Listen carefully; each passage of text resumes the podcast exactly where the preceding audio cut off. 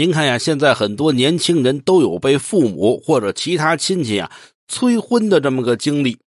哎，前些日子呀，我们一哥们就是，哎呦喂，七大姑八大姨呀，都一块劝这孩子赶紧结婚，这哥们都快疯了。哎，突然呢，他翻手机呀，翻到这样一个报道，一看，嚯，这是我有力的反驳工具呀！什么呢？有一篇报道说呀，现在全国的离婚率是百分之三十八。他赶紧把这个呀给他的父母、七大姑八大姨这么一看，看见没有？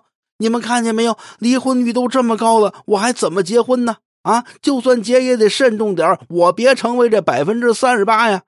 他以为这么一说呀，这帮家长就不催婚了。结果哪知道啊，这姜是老的辣，酒是陈的香。他说完这个呀。就见他爸不慌不忙说出一句话，给他噎得个儿咯儿的，一句词儿都不能反驳了。